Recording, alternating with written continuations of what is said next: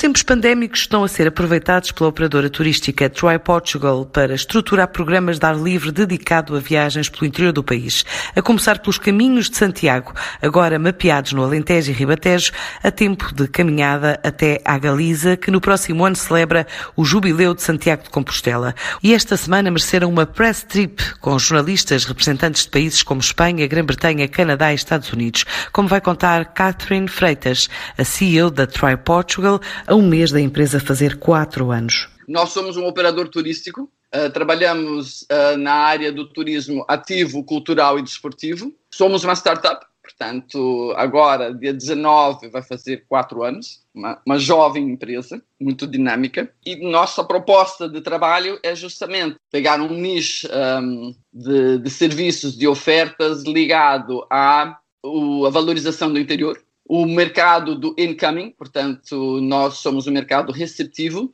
que nesse momento, devido ao Covid, certamente, como pode imaginar, ficou bastante constrangido. Por isso, nosso enfoque muito forte para o mercado espanhol, devido à proximidade, e por ser ano que vem o ano jacobeu. Portanto, quase que quadriplica as visitas a Santiago Compostela nesse ano.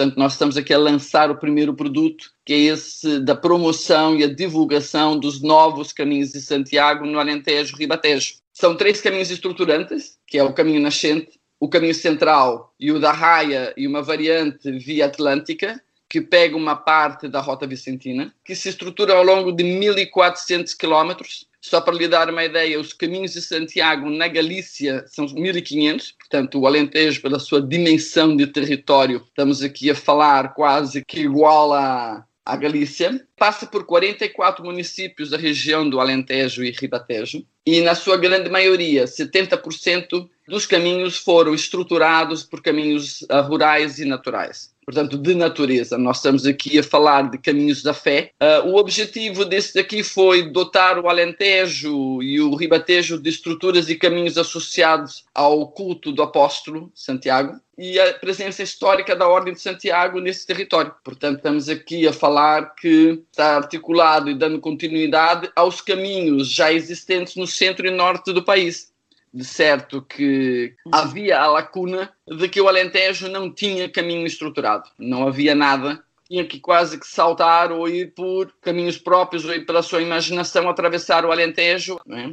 O que é que se pretendia com isto? ter aqui um amplo impacto no desenvolvimento turístico e econômico das regiões mais desfavorecidas do interior. Portanto, muito na linha daquilo que a Triport que eu trabalho. Projetos para quem gosta de turismo ao ar livre, em destaque na emissão do próximo sábado do Negócios em Português.